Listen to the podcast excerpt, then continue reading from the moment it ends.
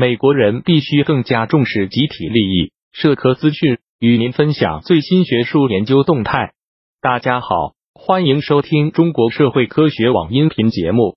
美国宾夕法尼亚州立大学麦考特尼民主研究所常务主任克里斯托弗迪姆近日在对话网发表文章《新冠病毒肺炎》，提醒美国人，幸福追求与集体利益相关。迪姆在文章中谈到。他研究美国政治哲学已近三十年，近期在全球迅速蔓延的新冠肺炎疫情，令他不禁思考一个问题：在面临新冠肺炎疫情这样的生存危机时，基于自由主义原则建立的社会是否能够保护自己？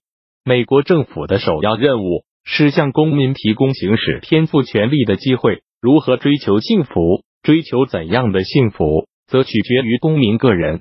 就这一点而言。自由主义思想在美国社会占据主导地位。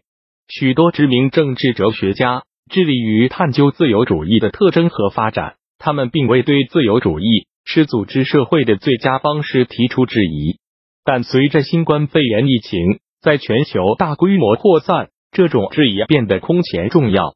他表示，疫情当前，公共卫生机构呼吁的戴口罩、勤洗手、减少出行和接触他人。不聚集等做法，不仅是为了降低个人被感染的概率，也是为保证社会全体成员的健康安全。同样，囤积抢购口罩和清洁消毒产品，也不再属于个人行为，而是会带来公共卫生隐患。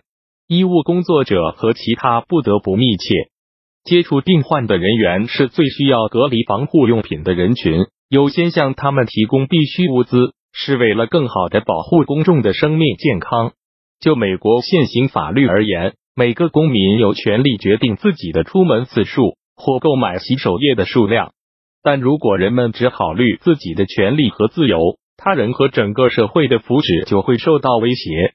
美国人现在应该质疑人人仅追求个人幸福的想法和行为。我们生活在同一个世界里，彼此依赖，因此也对彼此负有责任和义务。本期节目就到这里。如果您想收听更多音频节目，获取更多学术资讯，请关注和订阅中国社会科学网。